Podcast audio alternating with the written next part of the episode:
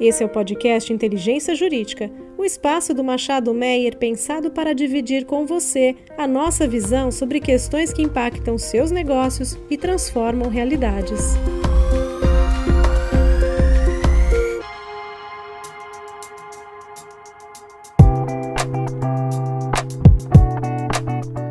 Olá pessoal, nós estamos aqui em mais um podcast jurídico do escritório Machado Meyer. Com muita alegria que recebemos o Dr. Mário Povia, Mauro Peiteado e eu, Marcelo Lucon, sócios da área de infraestrutura do escritório. Temos o prazer de conversar com o Dr. Mário. O. Mário Povia é secretário nacional de Portos e Transportes Aquaviários, especialista em regulação, advogado com pós-graduação em serviços públicos e administração de empresa, além de direito e tecnologia operacional Operacional Elétrica. Dr. Mário é conselheiro de administração da SCPAR Participações e do Fórum Brasil Export, além de ter já ocupado diversos cargos no governo federal, inclusive na Agência Nacional de Transportes Aquaviários entre 2009 e 2020, onde ocupou cargos de diretor e diretor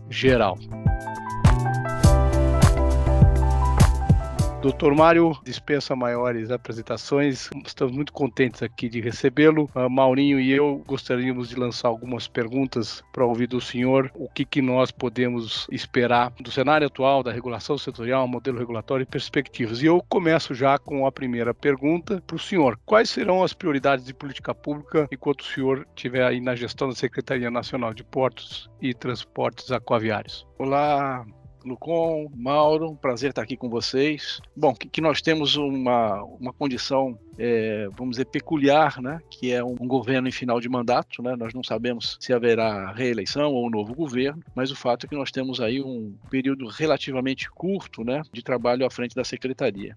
Em termos de, de prioridade hoje, basicamente, nós temos os, os, processos de desestatização. Eu diria que São Sebastião, Itajaí e Santos hoje se constituem a prioridade do governo. Né, nós estamos colocando muita energia nesses procedimentos. Temos também a, a concessão do canal de acesso do Porto de Paranaguá Paranaguá, que para nós é algo disruptivo. A gente tem trabalhado também no desenvolvimento dessa modelagem, que já está aí no finalmente, junto com a IPL, junto com a própria autoridade portuária de, de Paranaguá. Temos ainda uma dúzia aí de procedimentos de licitação, de arrendamentos portuários, que também estamos é, envidando aí esforços de colocar isso na, na nossa agenda até o final do ano. E no pipeline estão todos aqueles contratos de arrendamento, prorrogações ordinárias, prorrogações antecipadas e autorizações de instalações portuárias privadas. Na verdade, tudo isso é o tripé de uma política pública de, de, de investimentos, de choque de oferta, né, que o país colocou como prioridade desde a última revisão do marco legal em 2013. Nós ainda temos a, a regulamentação da BR do mar. Na semana passada já publicamos a portaria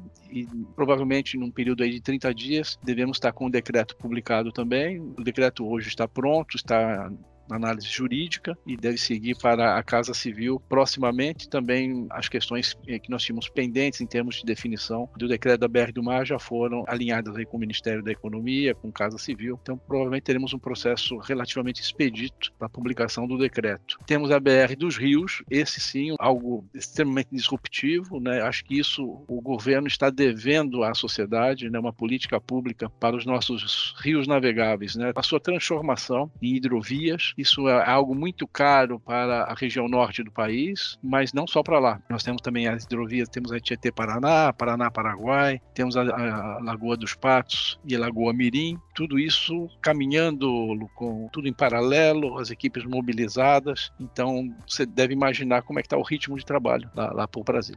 Secretário, primeiro Obrigado de novo pela presença, é uma alegria enorme nós aqui do Machado Meia estamos recebendo você aqui, estamos em contato constante, né, reuniões e projetos e clientes que admiram muito, acho que sobretudo o trabalho, acho que do Ministério de Infraestrutura, a gente tem uma enorme admiração pelo corpo técnico e pelo por essa série de projetos que foram realizados nesses últimos anos. É, e o nome do secretário, Mário, é sempre é, muito bem visto, né? Quando houve a mudança, quando o secretário Piloni é, saiu, o seu nome foi imediatamente comentado é, e estava com praticamente todo o setor apoiando, né? Então, isso mostra só o histórico que eu acho que o secretário teve como diretor, como diretor-geral da ANTAC. Então, de novo, é uma, uma alegria enorme para nós estarmos aqui recebendo você. Né? Mas nesse período que estamos agora, que é segundo semestre já, em ano de eleição, é, a gente tem que responder aquela pergunta, né? Alguma coisa relevante acontece em segundo semestre de ano de eleição? Né? Eu acho uma pergunta que os nossos clientes fazem e que, que eu acho que vale a pena comentar um pouquinho mais, né? Acho que o secretário comentou já as várias prioridades que ainda a gente tem aqui na pauta, mas se a gente pudesse falar um pouquinho sobre as concessões é, dos povos organizados, Itajaí, São Sebastião, é, sobretudo Santos, e também, se possível, falar um pouquinho de STS 10, como que está esse esses quatro processos e a possibilidade de efetivamente eles serem é, publicados ainda esse ano, não talvez não finalizados, mas publicados esse ano, seria interessante ouvir a opinião aí do secretário sobre isso. Ok, Mauro, obrigado. Bom, de fato, nós vamos ter um segundo semestre bastante movimentado, já estamos tendo, né? São Sebastião já está no TCU há uns 30 dias, portanto, em condições normais de temperatura e pressão, sem grandes movimentos, nós esperamos é, licitá-lo entre novembro e primeira semana de dezembro assim, muito tranquilamente. É uma modelagem, vamos dizer, mais simples, digamos assim, né? E acreditamos que está muito tranquilo com relação a isso. Itajaí, nós encaminhamos ao TCU no dia 1 de agosto, portanto, há uma semana. Também acreditamos que tem uma similaridade em termos de desenho de modelo com o que fizemos com, com São Sebastião e algo em termos estruturais também é, que conversa muito com o que fizemos com, nos portos do Espírito Santo. Então, acreditamos também é, que na primeira quinzena de, de dezembro estejamos batendo martelo aí na, na, B3 com relação à concessão do Porto de Itajaí. O caso do Porto de Santos, nós acreditamos que concluamos a análise de modelo agora no final de, do mês de agosto, encaminhando ao, ao, Tribunal de Contas, já, já compartilhando aí uma série de documentos, né, em termos de modelagem, endereçando algumas questões que estavam pendentes. E há tempo, sim, eu diria a você que há tempo, porque nós sentimos também da equipe da, da Corte de Contas, né, um desejo em dar prioridade para isso. Né? Então, não acredito que o TCU vá usar todo o prazo legal que teria para fazer análise. Né? Repito, eles já têm muito da modelagem de Santos em mãos, né, do que do que se pretende para o Porto de Santos. Então vejo com absoluto otimismo a possibilidade de concluirmos o processo de, de licitação ainda este ano, provavelmente na segunda quinzena de dezembro, mas um, um prazo, uma chance real de concluirmos o, o processo esse ano. Excelente, secretário. E sobre STS 10, tem alguma indicação? O STS 10 está praticamente no mesmo estágio, né? Nós já recebemos as contribuições, está muito parecido em termos de andamento processual com a concessão do Porto de Santos. Nós trabalhamos com o STS 10 com o cenário de lançarmos o edital este ano e provavelmente o procedimento de licitação no ano que vem. É possível que isso seja antecipado,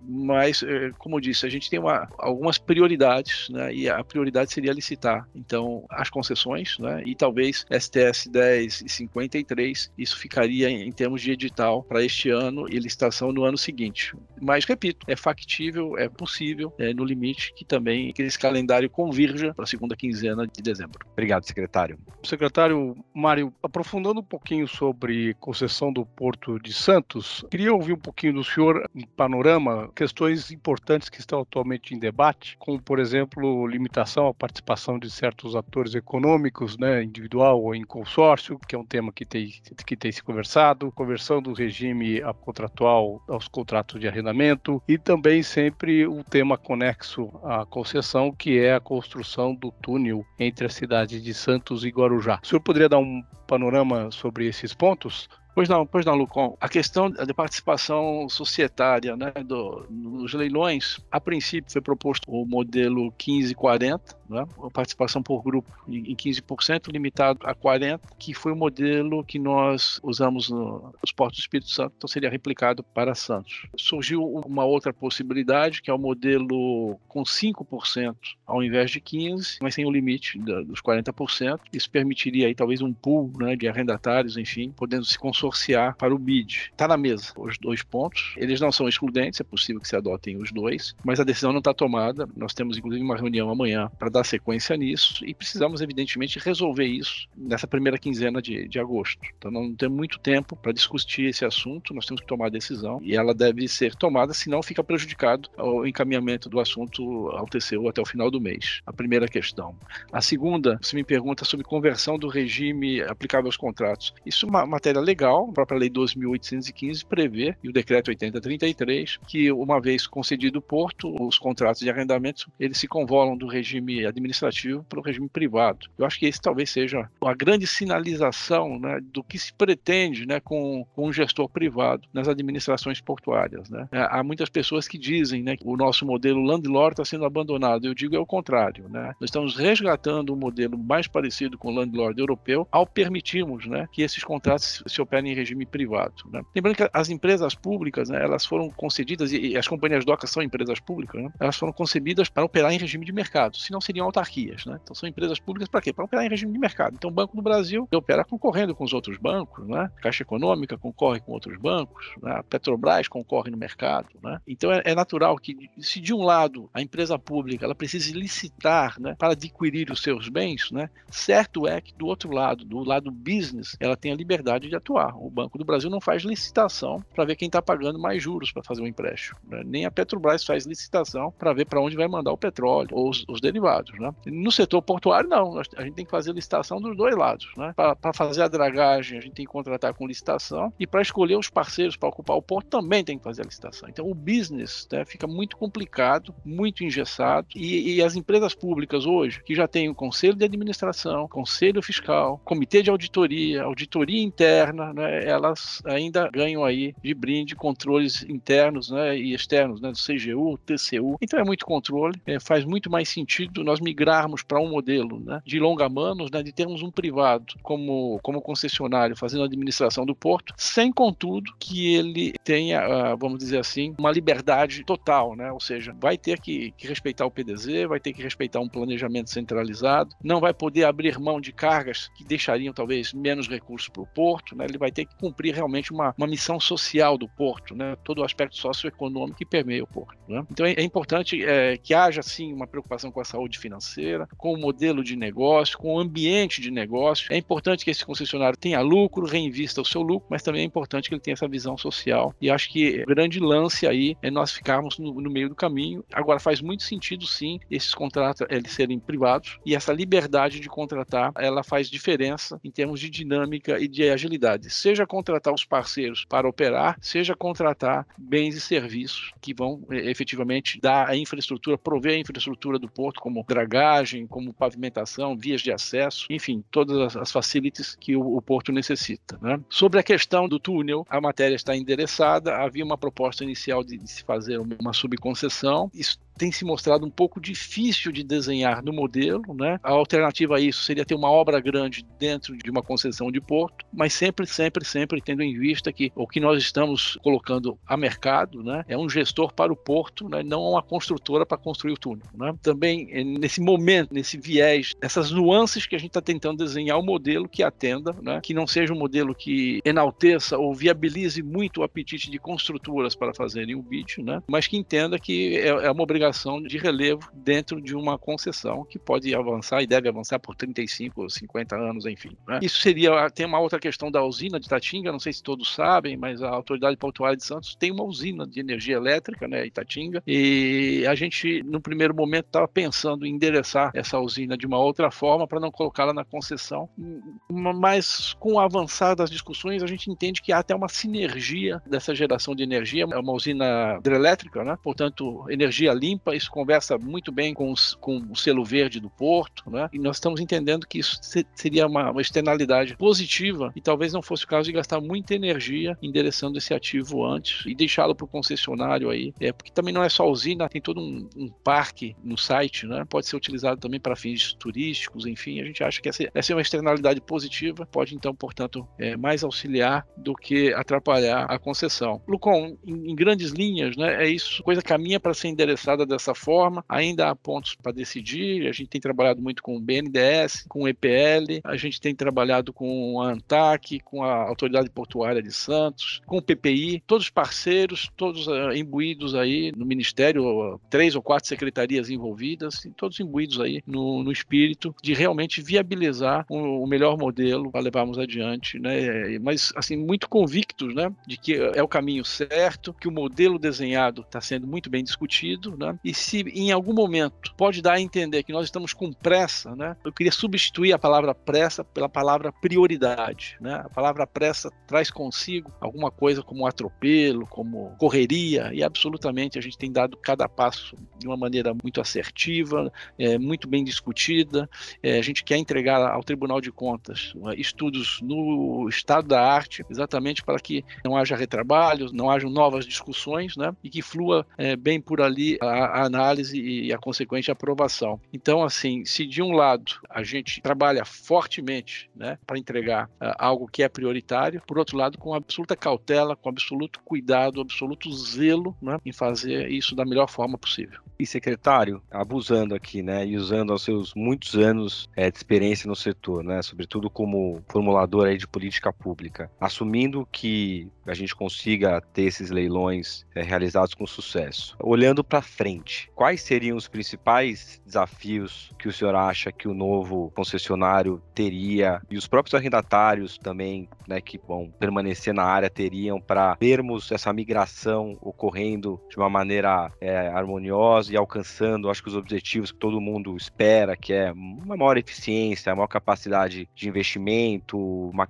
melhor, maneira mais racional e menos burocrática de investir no setor? Mauro, o desafio é o novo, né? Acho que essa, essa é a questão, é uma nova relação. Repito, né? Nós não estamos vendendo o Porto de Santos, o Porto de Santos continua sendo um porto federal. Nós estamos colocando, na verdade, é um longa-manos ali, é uma empresa privada que vai atuar como se governo fosse. Né? Então, o que muda realmente é essa relação entre arrendatário, autoridade portuária ou administração portuária, talvez seja melhor nomenclatura para isso, né? e vamos ter provavelmente, tudo indica que sim, uma regulação um pouco mais presente. Né? Não vou dizer que uma regulação mais forte, mas mais atenta, né? dado que teremos ali o privado. O que, que se espera em termos de desafio? Acho que o maior desafio é esse, é a transição né, de um modelo para o outro. A ANTAC está muito bem preparada para arbitrar, para mediar, se for necessário, necessário, mas a gente espera que não seja. Por quê? Porque é, há uma convergência ali de interesses entre arrendatários e o síndico, vamos dizer assim, desse condomínio portuário. Né? A convergência o que é? É eficiência. Né? É você trabalhar para o porto crescer, para movimentar mais cargas. Quem movimenta mais cargas paga mais outorga. Né? E do outro lado, quando você provê melhor infraestrutura, você tem menos perdas com ineficiência. Então, você não paga demurras de, de embarcação parada,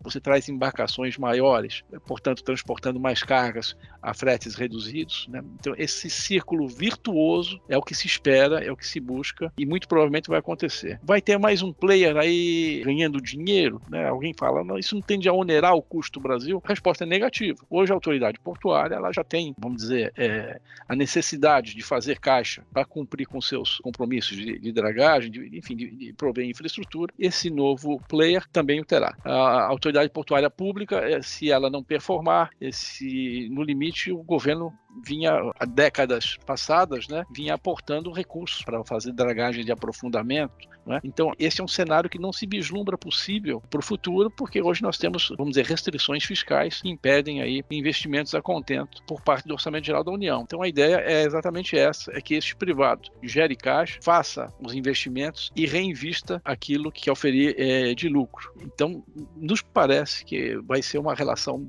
que tende a ser harmoniosa, mas repito, se houver realmente algum caso, algum atrito, a agência poderá e deverá atuar para dirimir eh, essas questões. No futuro, o que se pretende é garantir e continuar assegurando segurança jurídica a esses contratos, uma estabilidade regulatória, um ambiente de negócios é cada vez mais favorável para que repito, a gente passe a se aproximar mais do que é o modelo landlord exitoso no exterior. O nosso modelo landlord, ele está longe de ser um modelo tranquilo, exitoso e eficiente. As respostas às demandas elas são muito lentas ainda.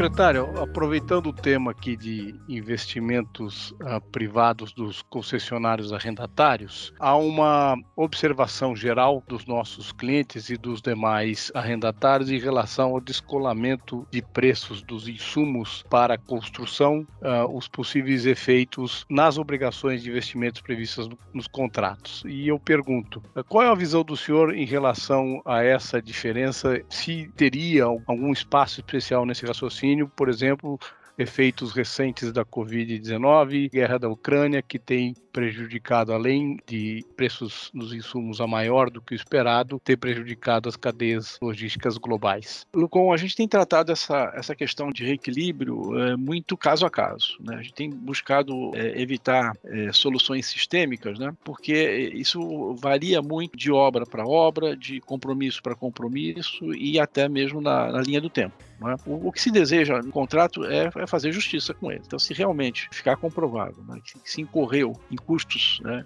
imprevisíveis. Né? É, se isso fizer parte de uma matriz de risco desenhada, bem desenhada nesse sentido, né, eu acho que não, não há problema nenhum a gente revisitar isso e fazer os reequilíbrios. Né? O que não dá para falar de uma forma sistêmica, porque, é, como você falou, é, nós tivemos uma questão pontual com a questão da, da, da, Ucrânia, a própria pandemia já havia trazido alguma, algumas questões como essa, né? mas, por outro lado, também a gente viu o, o preço dos serviços subirem muito. Né? A gente vai ter que avaliar se aquele prestador de serviço, se aquele segmento também, na outra ponta, né, também não teve um, um incremento de receitas né, que pudesse minimamente compensar isso. Por isso que é importante ter uma visão caso a caso, né? E não uma questão hermética, uma questão sistêmica. Lembrando que o porto, ele não tem um arrendamento portuário, né? Ele não tem uma tarifa. Ele normalmente opera com preços é, livres, né? Diferentemente de uma concessão de, de, rodovia, né? Onde você tem ali o bilhete ali, um tráfego, é algo assim mais é, equacionável, digamos assim, né? E, e um controle de preços é, de uma certa forma rigoroso na tarifa. Então nós temos que sopesar todas essas características contratuais, caso a caso, mas não dúvida nenhuma de que o que se busca sempre, e sempre será assim, é a justiça. Então, é, cabendo o reequilíbrio, não tenho dúvidas que ele será apreciado. Secretário, durante a pandemia, em 2020, foi publicada a Lei 14047 com a mini reforma do setor portuário, né, onde várias racionalizações e várias inovações foram introduzidas no nosso setor, né, incluindo a possibilidade é, específica de celebração de contrato de arrendamento é, por dispensa de licitação. Né. Tendo passado já agora alguns meses, anos aí da publicação da mini reforma, secretário, é possível já fazer um, uma avaliação dos efeitos positivos que ela pode ter causado ou ainda é muito cedo? Mauro, ainda, ainda não dá. Você sabe que essa ação e reação, né, ela tem um, um gap às vezes um, um pouco mais é, elevado, às vezes depende de uma regulamentação e, e nós mesmos é, deixamos essa eficácia para um, um, momento um pouco mais distante da, da alteração legislativa. O, o, que é fato é que hoje nós temos uma legislação bastante moderna. Estava lembrando outro dia que a gente tentou colocar a questão da permuta diária uma ou duas vezes sem sucesso né, na, na, lei, né? E, e nos perguntavam, mas por que, por que esse negócio de permuta diária? Não, porque a gente vê lá no exterior, né? Lá no exterior o pessoal faz permuta diária. É uma coisa boa, porque você tem um planejamento portuário, a partir do planejamento passa-se a enxergar uma racionalidade. Às vezes você vê um terminal mal posicionado ali, precisando ser deslocado para um outro lugar, alguma coisa assim. Faz sentido a gente ter isso na lei, né? E, e sempre a experiência da, na agência reguladora, né? Com judicialização. Fala, olha, a agência está avançando o sinal, não há previsão legal, ela é, normatiza, etc. E tal. Então, é, a ideia era sempre positivar em lei na medida do possível, ou mesmo em decreto, né, algumas situações para tirar, vamos dizer, essa insegurança jurídica do caminho. E por fim, tivemos êxito, né? Acabou sendo positivada a questão da permuta e de fato não tínhamos nenhum caso concreto, pois já, te, já temos hoje, né, em, em, Santos mesmo, a gente já vê lá cluster de celulose trabalhando alguma coisa nesse sentido, o próprio terminal da Marimex, falando em permuta diária, e no Rio de Janeiro, onde eu estava até pouco tempo atrás, também já se fala em permuta diária. Então isso é importante. Agora isso só prova que o sarrafo subiu, né? Quando a gente começa a discutir, né, planejamento portuário, né, Lucon? Quando há um tempo atrás a gente estava discutindo fila de caminhão, né, dispersão de poluentes, né, é, realmente a gente vê um setor portuário hoje brasileiro muito mais pujante, né?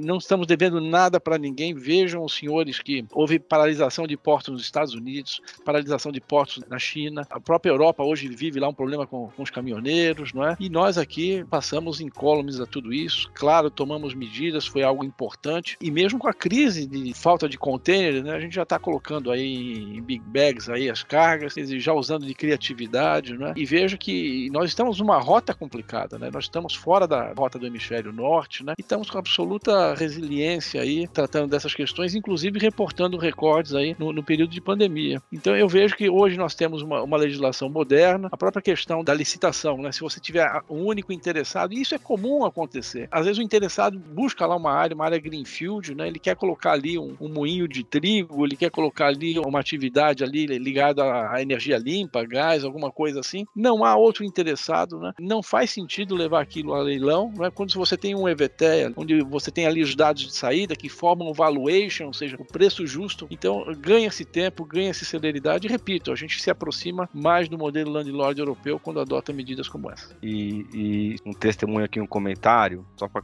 confirmar e concordar com tudo que o secretário falou, de fato, né, nós aqui que cobrimos diversos setores, não só o portuário, mas a gente cobre também rodoviário, ferroviário, energia, óleo e gás, o nível de maturidade né, do setor portuário comparado com outros setores em relação à possibilidade e ferramentas que o setor portuário tem para endereçar questões de política pública questões é, práticas de cada arrendamento de, do contratação é uma caixa de ferramentas muito maior do que outros setores. Né? A possibilidade, hoje em dia, no setor portuário, nós alteramos contratos reduzindo área, aumentando área, unificando área, permutando área, coisas que em outros setores são impensáveis, né? Ou até ou eles estão ainda vão chegar lá com certeza, mas eu concordo que o setor portuário ele está muito mais atento às necessidades do que do que do que talvez outros setores regulados do Brasil. E caminhando aqui para o final já, doutor Mário, uma pergunta mais de cunho pessoal. O senhor é do primeiro concurso da ANTAC, o senhor representa a evolução do setor, como diz o meu sócio o Maurinho aqui, com uma qualidade de regulação excepcional. Como é o balanço do desafio? Porque o senhor transitou de Antac para a secretaria, foi também para Porto Organizado, acabou de voltar do Rio de Janeiro. Tem um balanço muito rico de vivência, né?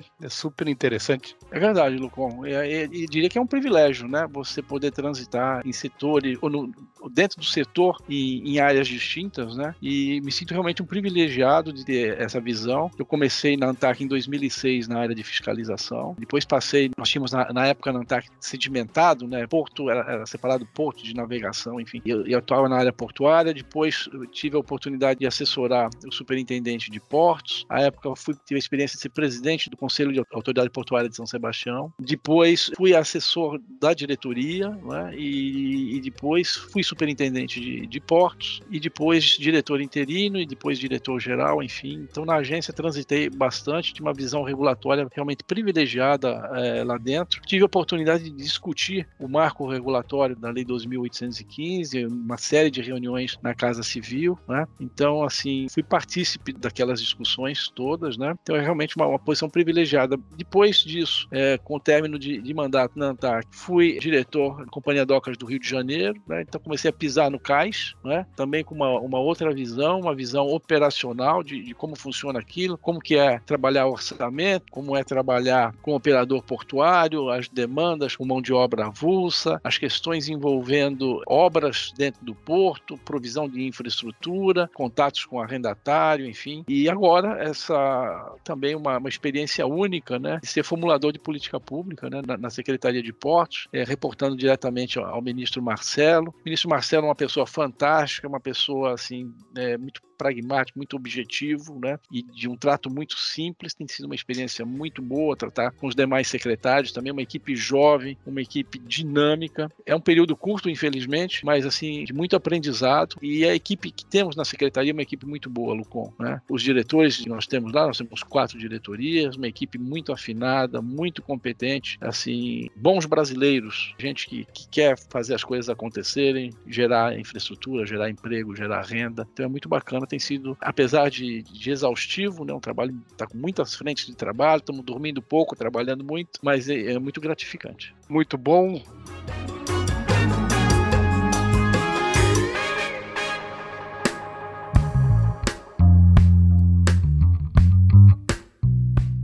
Doutor Mário, Mauro Peiteado e eu, Marcelo Lucon, sócios de infraestrutura, agradecemos novamente a tua presença conosco no podcast Inteligência Jurídica do Machado Meyer. Prazer enorme conhecer todos os teus pensamentos, compartilhar com os nossos amigos e clientes essa bela jornada e detalhes da política pública do setor. Prazer, muito obrigado novamente. Secretário Lucon, queria só agradecer de novo a oportunidade de dividir aqui esse tempo e ter esse aprendizado com o secretário. Espero novas oportunidades de ter trocas de ideias parecidas como essa. Muito obrigado. Bom, eu que agradeço a oportunidade de estar aqui com vocês, eh, Lucon, Mauro. Prazer enorme estar aqui dividindo com vocês né, um pouco das nossas perspectivas para o setor. É importante, sempre importante, a gente divulgar que nós estamos querendo. Acho que há muito mérito hoje na, na política pública empreendida para o setor. Continuamos juntos. Prazer estar aqui com vocês. Muito obrigado.